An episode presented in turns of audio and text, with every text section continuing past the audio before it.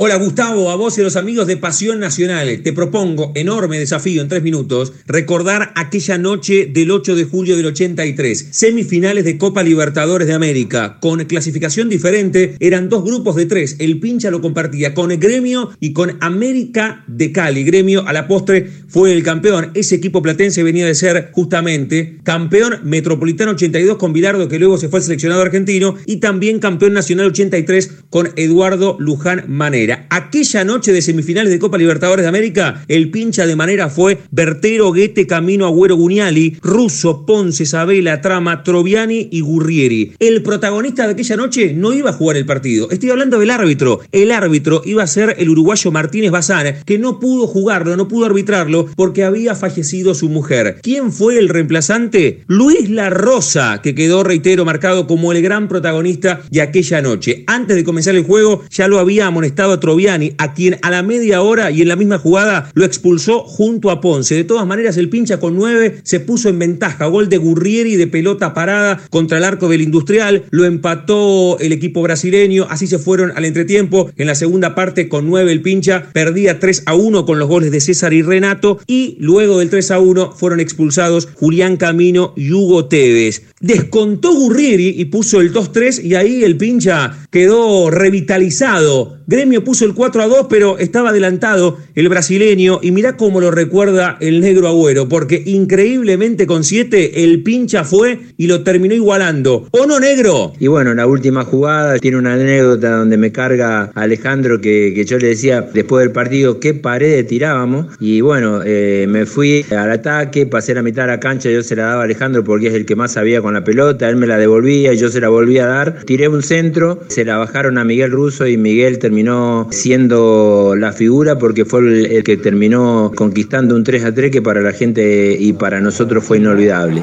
Al centro de Agüero. Atención, la paró Gurrieri. Vamos Gurrieri. El rebote. El rebote. Gol.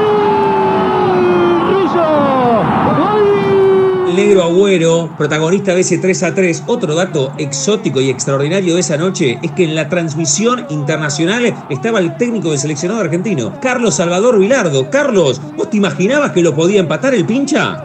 No, no, yo creo que no. Yo creo que estudiante no puede levantar, pero lo que es lo que está haciendo es algo extraordinario. Gremio 3, estudiante de la Plata 3. Y estos señores es una verdadera hazaña. Estudiante de la Plata con 7 Ni Carlos Vilardo se imaginaba que aquellos 30.000 hinchas que estaban en el estadio podían terminar con un grito de júbilo aquella noche que parecía asiaga y con 7 el pincha igualar 3 a 3. Claudio Buñali fue uno de los 7 que empujó al equipo hacia el empate. ¿Cómo definís aquella noche? Claudio? Creo que es algo épico, inolvidable para todos nosotros. Hice declaraciones y dije que me quedé vacío porque creo que ahí los seis que quedamos en el campo, como decía Sabela, había que dar el 120%. Bueno, yo di todo lo que tenía y por eso cuando terminó todo me quedé con una inmensa satisfacción y reconocimiento y un recuerdo inolvidable, pero es cierto vacío de energía porque no me quedaba más nada. Claudio Guñali, el tango dice, ¿qué me van a hablar de amor? Y yo te sumo, Gustavo, a estudiantes, ¿qué le van a hablar de mística, de épica y de Copa Libertadores, recordando aquel 3 a 3 con gremio empatado con siete hombres? Abrazo.